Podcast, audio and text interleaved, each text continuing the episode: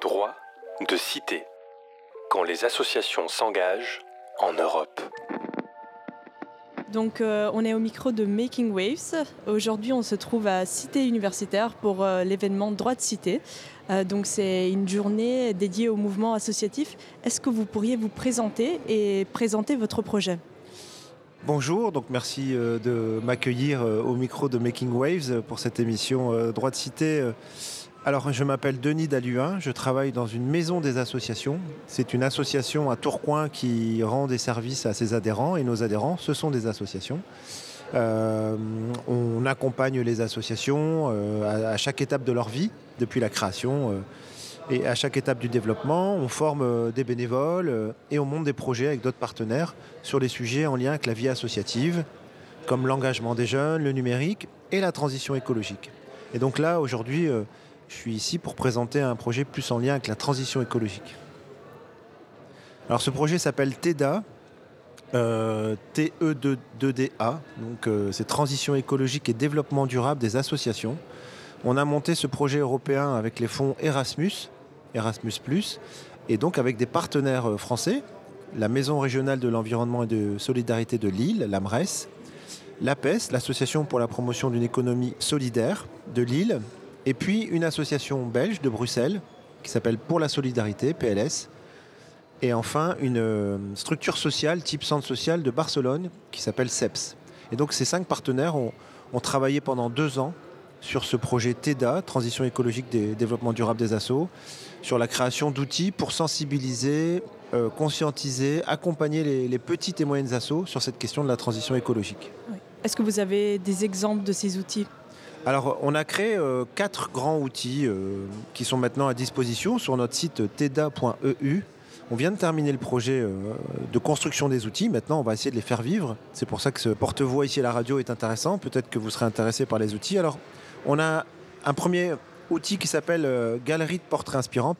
Ce sont des exemples de bénévoles associatifs en Europe, en France, en Belgique, en Espagne, en Croatie, euh, au Luxembourg par exemple. C'est des petites, des assos qui ont choisi de travailler sur un, des aspects de la transition écologique dans leur asso. Et elles témoignent un peu de ce qui a été une réussite pour elles, un frein, sur ce qu'elles ont choisi de travailler. Euh. Et donc, c'est des exemples qui peuvent inspirer des bénévoles ici, notamment en France, de petites et moyennes assos qui ne savent pas trop comment s'y prendre. Donc, il faut y être le guide. Ils peuvent choisir un ou deux exemples et se dire ben voilà, cet exemple m'inspire ce que les bénévoles dans cette asso ont fait, c'est inspirant.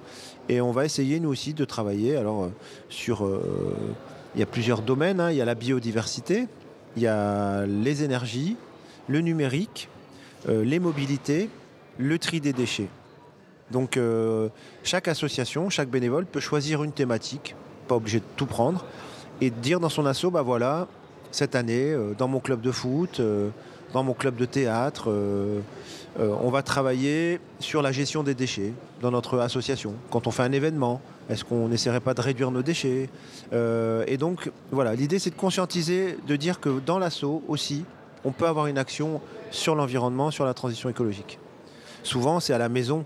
Euh, il y a beaucoup de citoyens qui sont maintenant sensibles au réchauffement climatique, qui connaissent l'urgence et qui vont commencer à agir chez eux, par exemple en famille.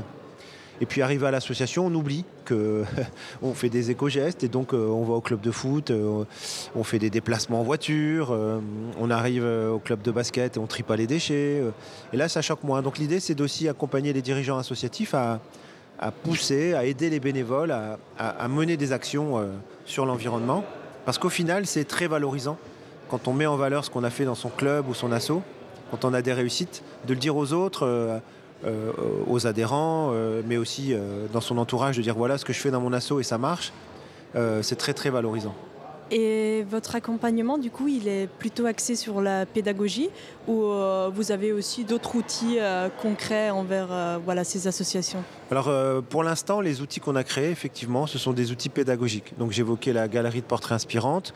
On a un autre guide qui est sur la méthodologie, un guide méthodologique pour aider les associations à engager leur transition. Donc c'est pas euh, pas euh, une, liste de choses absolument à faire, c'est euh, une méthode d'éducation active, de pédagogie, d'éducation populaire.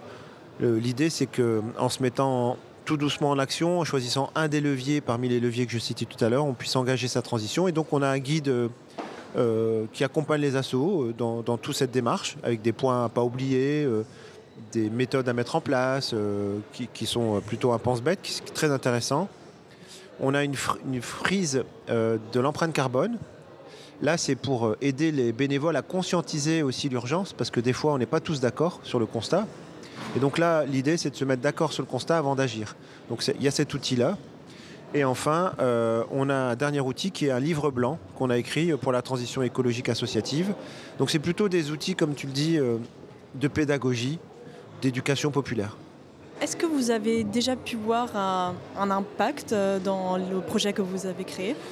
Alors on a déjà euh, testé un peu nos outils auprès de bénévoles dans le cadre de formations qu'on donne sur cette question de la transition écologique, notamment sur par exemple, pour être concret, comment monter un éco-événement.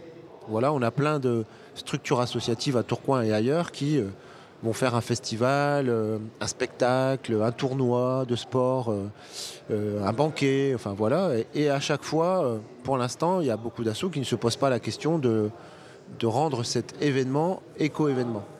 Et on se rend compte qu'en accompagnant les associations, elles vont très vite euh, trouver des solutions pour, par exemple, produire moins de déchets, euh, réfléchir euh, aux mobilités pour venir à l'événement. Est-ce qu'on va prendre des transports en commun, les mobilités douces?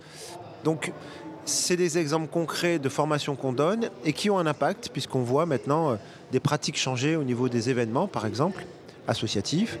Euh, de la même manière, on a des crèches euh, associatives qui ont suivi euh, des formations et qui maintenant, sur leur politique d'achat, par exemple, ont, bougé les lignes. Elles vont acheter différemment, plus local, plus bio, parce que voilà, elles ont décidé elles de travailler sur ce levier des achats. on a une association qui a changé sa politique du numérique, c'est-à-dire que grâce à la formation, elle a compris que un des leviers sur le numérique était de limiter ses achats de matériel neuf, puisque c'est ça qui, c'est l'extraction des métaux rares qui avait un, coût environnemental très fort. Et donc tous les achats de cet assaut maintenant, ce sont du, c'est du matériel reconditionné. Donc ça paraît tout simple à dire, mais c'est quand même des schémas mentaux à changer chez les gens. Depuis acheter du neuf, aller dans son magasin. Là, il y, a des commerçants qui font du matériel reconditionné euh, très très bonne qualité. Et il faut que euh, voilà, on comprenne tous qu'un smartphone, un, un ordi portable notamment euh, peut aussi s'acheter de manière reconditionnée, que l'impact est limité qu'une asso, elle peut avoir cette politique d'achat aussi, par exemple. Voilà des exemples un peu concrets. Vous, comment vous êtes arrivé voilà, à, penser ce projet? Alors, avant de, commencer ce travail pour euh, accompagner les associations dans leur transition écologique, eh bien, dans notre association, on a choisi de faire notre transition écologique. Donc, ça passait par euh, un travail dans l'équipe de l'association pour partager le même constat, celui qu'il faut limiter le réchauffement climatique euh, en limitant les émissions de gaz à effet de serre. Donc ça y est, tout le monde est d'accord dans l'équipe sur ce constat, énoncé de cette manière-là. Et pour agir sur, sur cette question d'émissions des gaz, on a euh, choisi euh, plusieurs leviers, pas tous. On ne peut pas agir sur les leviers énergie du bâtiment parce qu'il ne nous appartient pas. Par contre, on a complètement changé la gestion des déchets, du tri des déchets dans notre association. On a également mis en place un compost collectif pour le quartier et pour nous-mêmes, avec des biosos. Ça crée du lien et surtout, euh, ça permet aussi d'avoir cette gestion des déchets, euh, des, biodéchets. On a un compost. On a euh, travaillé sur nos achats auprès de nos fournisseurs. Chaque achat maintenant est réfléchi. Pourquoi on choisit tel fournisseur? Est-ce que c'est local?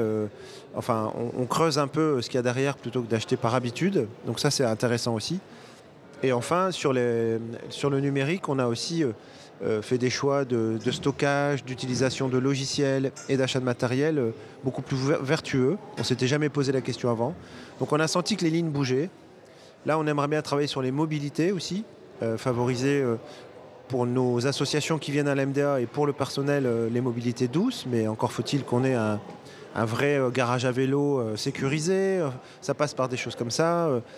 On fait des challenges aussi euh, à Lille de euh, inter-entreprise euh, sur le vélo. On, y participe avec l'équipe. Donc voilà, nous, au sein de l'équipe, on a vu, on a suivi plusieurs fresques, des frises.